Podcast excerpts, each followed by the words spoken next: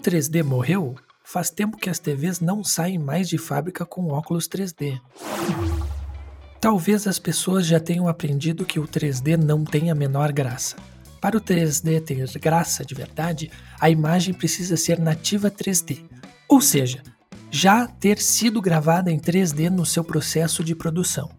O que a televisão faz é converter a imagem de 2D para o 3D e o efeito final não é o mesmo. Quando você vai na loja e põe o óculos 3D, vê aquele filminho super maneiro, achando que tudo que você vai assistir depois vai ser da mesma forma. Mas os filmes demonstrativos que ficam passando na TV das lojas são imagens nativas 3D, justamente para atrair a sua atenção. A mesma coisa acontece com as TVs 4K e 8K você vê aquela imagem linda na TV na loja, parece até uma paisagem real através de uma janela, mas aquilo é um filme gravado em 4K ou 8K.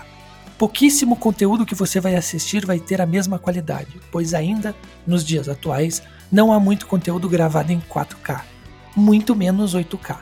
Não é porque a TV é 8K que todo o conteúdo nela vai ser mostrado em 8K. Nesse processo, precisa ter a tecnologia dos dois lados, na hora de gravar e na hora de transmitir.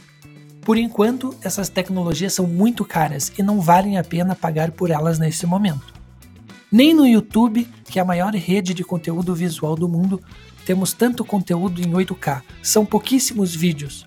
Comprar TV 3D, 4K e 8K atualmente é só pagar caro por uma tecnologia que você literalmente não vai poder usar, pois não existe conteúdo massivo nessa qualidade. É jogar dinheiro fora.